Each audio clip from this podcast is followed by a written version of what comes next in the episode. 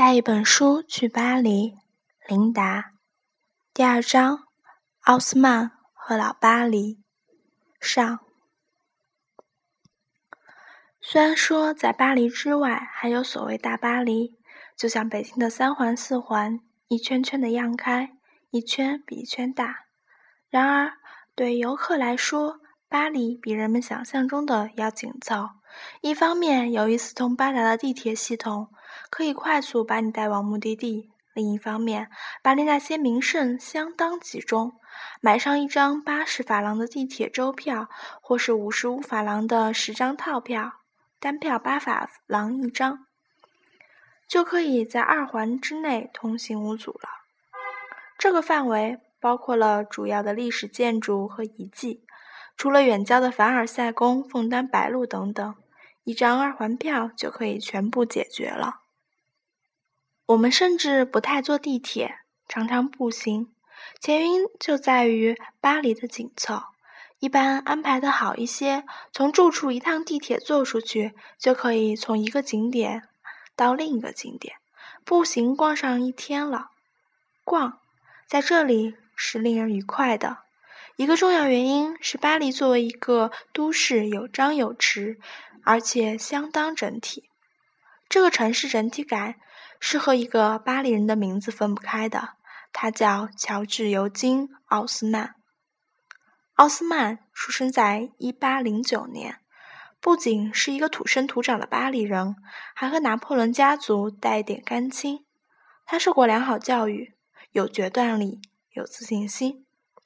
正当壮年的时候，奥斯曼在拿破仑三世这个伯乐的赏识下，在1852年到1870年巴黎城市大改建中担任了主要负责人。这个空前大改建使当时的巴黎焕然一新。今天我们能够看到的巴黎，基本上就是1870年以后的面貌，其中有百分之六十的建筑是奥斯曼时期留下的。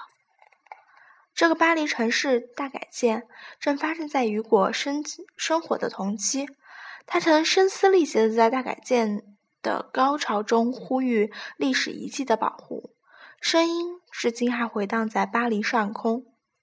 从雨果的小说中，我们看不到太多的他生活的巴黎城市面貌。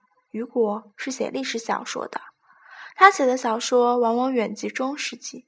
他的九三年其实发生在一七九三年的事情，也就是说，他的作品的描述对象远在自己生活的时代之前，是对整整一个世纪以前的法国重大历史事件的思考。所以，有时候，当我们看到自己目睹的一段中国历史已经在各种文人笔下面目全非的时候，就会想，是不是三十年的时间沉淀还嫌不够？是不是我们还要等待再经历七十年的风雨淘洗？假如是这样的话，希望我们的下一个七十年中，历史的真实素材能够被发掘和完整保存，而不是如已经过去的三十年那样，往往是在做相反的事。一百年可以积淀、挣扎、反思而产生雨果；一百年也足以推陈出新，埋葬一段历史。因而彻底忘却，整个民族并不因为经历了什么而有所长进。巴黎是一个城市，也是一个历史的缩影。踏上巴黎的街时，看着它完整的古都风貌，你会感到一些他们的历史观。一开始，我对巴黎古都的“古”居然还不十分满意。对巴黎的城市面貌和世俗生活写的比较多的是巴尔扎克，他比雨果要早半个时期，因而恰恰错过了奥斯曼的巴黎大改建。去巴黎之前，我们还期望能够在巴尔扎克的笔下的巴黎小街上漫步，可是第一天登高俯瞰就知道这个期望是过于奢侈了。在蒙马特高地放眼望去。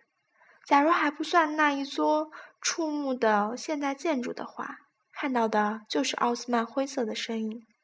我几乎是捂了捂心口，绝望的想：巴尔扎克的巴黎已经被奥斯曼拆了个精光了。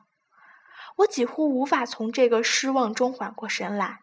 所以，最初拜巴黎的两天，我一点儿没有像朋友们在行时行前向我预言的那样，真正对这个城市激动起来。对我来说，我是带着巴尔扎克时代挑剔的眼光看出看出去，仿佛衔接还太宽，墙还不够远远久。